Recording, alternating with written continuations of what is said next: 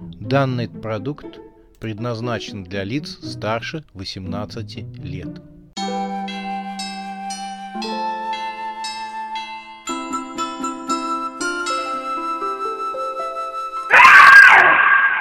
Пощекочи, нервишки.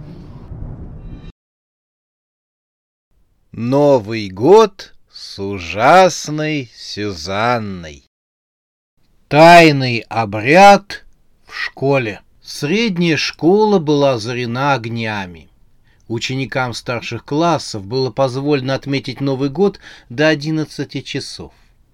Однако, пользуясь тем, что к восьми часам ночи преподаватели и здешний сторож были основательно заняты мероприятием, посвященному встрече Нового года, то здешняя молодежь оказалась предоставленной самой себе. Поэтому празднование Нового года грозило затянуться до утра следующего года. Школа была украшена по-детски наивно и по-новогоднему сказочно. Некоторые окна были украшены бумажными снежинками, а на некоторых были намалеваны краской новогодние картинки. Множество различных гирлянд опоясывали серое здание и мигали огнями то в так, то в невпопад музыки, раздававшейся из спортивного зала. Именно там и происходила праздничная феерия, новогодняя дискотека. Спортивный зал озаряла самопальная цветомузыка, которая то и дело выхватывала из темноты различные силуэты танцующих старшеклассников. Под дикие аккорды трэшевой музыки на школьной дискотеке развивались драмы любви, кулачных разборок и примирений среди молодежи. В общем, кипела та самая обычная жизнь, что и происходит среди старшеклассников провинциальной школы в течение всего учебного года, но убыстренная и сдобренная готическим колоритом новогоднего праздника. За актовым залом, за пределом всего мракобесия дискотеки, Вася Селиванов творил черный обряд вызывания богини ужаса и страха. За ним следили, чисто поприкалываться, его одноклассницы Анфиса и Надя. Девушки, усмехаясь, стояли в сторонке и наблюдали, как Вася ползает на пузе по полу и очерчивает черным углем на полу многоконечную звезду. Каждый луч звезды заканчивался воткнутый в деревянный пол свечой. Однако один из лучей оказался пустым. «Кто взял свечу?» — вскричал Вася, поднимаясь с пола. При этом он гневно уставился на девчонок. Те, словно двойняшки, были облачены в черные водолазки и джинсы. От обвинений Селиванова они не смогли удержаться от смеха. «Ну, Вась, заканчивай», — сказала Надя. «Я еле сдержалась, чтобы не оборжаться. Ей-богу, смешно». Ее подруга Анфиса, волосы которой были стянуты в пучок на затылке, тоже смеялась. «Вась, я поняла весь юмор, но дальше продолжать не стоит». Вася нахмурился. «Чего не стоит?» — сказал он серьезным голосом. «Мы вызываем самую ужасную Сюзанну, повелительницу ужаса. Что здесь может быть смешного?» Серьезный вид молодого человека и уверенная речь вызвали гомерический смех девушек. Надя зашла смехом. Она зажмурилась и отмахивалась от Васи. «Василий, хватит, я уже догналась. Хватит, очень смешно, прикольная шутка». Ей вторила Анфиса, она тоже смеялась. «Василий, я оценила розыгрыш. Мне понравилось». Она заговорчески подмигнула молодому человеку и сказала, «Это было оригинально, но для того, чтобы склеить двух классных девчонок, одной черной мессы как бы мало». Вася недовольно засопел. «Это не черное место», — заявил он. «Я вызываю ужасную Сюзанну, повелительницу страха и ужаса. Что тут может быть смешного?» Надя разразилась смехом и ткнула пальцем в лицо Васи. «Погляди, как он поднял брови», — сказала она сквозь смех. «И при этом так многозначительно поднял брови, дескать, я сейчас вам дьявола вызову, дьявол по вызову. Это так прикольно. Анфиса уже гоготала во всю глотку. Превозмогая смех, она еле смогла произнести. «Ага, сейчас вам ужас вызову. Откуда только ты эту чушь взял?» Дальше говорить девушка не могла. Она согнулась пополам и забилась в истерике. Вася еще сильнее нахмурился и поднял над собой пожелтевшую тетрадку. «Вот отсюда», — сказал он, и продемонстрировал своим одноклассницам старую тетрадь в клетку, без обложки, расписанную каллиграфическим почерком, которым писали школьники в 50-х годах XX -го века перьевой ручкой. На титульном листе было написано «Тетрадь заклинаний юного исследователя. Точка, пионер Коля Бобров. Точка, 1957 год». Все было написано без единой помарки. Девушки стали хохотать теперь уже над этой тетрадью. «Это чего, дедушкино наследство?» — язвила Надя. «Хороша книга заклинаний от ответственного пионера», — язвила Анфиса. Она утирала слезы с глаз и невольно размазывала ту малилую толику туши, которую позволила нанести ей мать в честь новогоднего торжества. Вася обиделся. Он повернулся спиной к девушкам и обвел взглядом инсталляцию из свечей, громоздившихся на контуре, начерченном черным углем, на полу. Наконец, заметив отсутствие свечи на одном из луче магической звезды, он загласил «Повторяю, кто свечу взял? Здесь должна была быть свеча. Девчонки, кто из вас взял свечку?» Девчонка вместо того, чтобы ему помочь, залились безудержным смехом. Их смешило поведение Васи Селиванова. Это еще больше разозлило Васю. Он стал прыгать на одном месте. «Вы! Вы!» — пытался он сказать своим одноклассницам, но слова от ярости застревали в горле. Тут ему в руки сунули предмет со словами «Вот твоя свеча». Вася расслабился, он поблагодарил хохочущих девчонок. «Спасибо, что хоть свечу вернули». Он развернул упаковку и попытался приладить свечу к лучу, нарисованным на полу звезды, когда осознал, что свеча-то не та. Вася выпрямился и повернулся к девчонкам. «Так, кто мне подсунул медицинскую свечу?» — серьезно сказал он. Одноклассницы, которые уже стали потихоньку замолкать, вдруг обрели второе дыхание и заржали, как боевые кобыли на фальстарте. Вне себя от обиды Вася в сердцах кинул медицинскую свечу на пустой луч звезды. Повторяю, кто мне ее дал? Если вы думаете, что это хорошая шутка, дать мне свечу от геморроя, то глубоко ошибаетесь. Он потряс тетрадкой. Нужно соблюсти все требования к обряду, чтобы вызвать ужасную Сюзанну. Вася кричал и потрясал тетрадью над головой, но его слова вызвали новые волны гомерического смеха у его одноклассниц. Вдруг все перекрыл скрипучий голос. «Может, я потом зайду? Вы тип заняты?» Все замерли на месте. Вася застыл с тетрадкой в руке.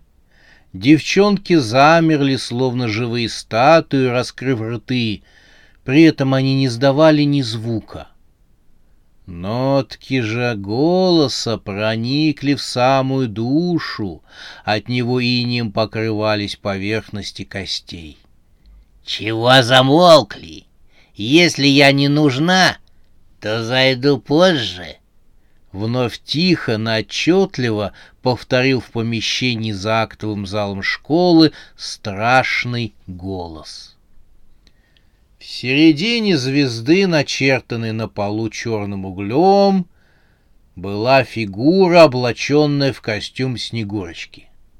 Нижнюю часть лица закрывала защитная маска. Снегурочка возникла за спиной Васи. «Звал?» — прозвучал ее вкрадчивый голос, который, как наждак, вгрызался в нежные нервы. «Чего нужно?» Вася выпучил глаза. Честно говоря, он и сам не верил в то, что может появиться ужасная Сюзанна. Все его действия-то были рассчитаны на то, чтобы развести девчонок на некоторые непотребства. Но услышать страшный голос за своей спиной он никак не ожидал. Сюзанна выступила вперед. «Так чего нужно, молодежь?» Зачем оторвали меня от важных дел? И настолько ли они важны, эти ваши дела?» Вася задергал челюстью, и клацанье раздалось по всему помещению коморки за актовым залом. Школа была озарена огнями. Это было кирпичное двухэтажное здание — Окна были залеплены кружевными снежинками, которые были мастерски вырезаны из клетчатых листов ученических тетрадок.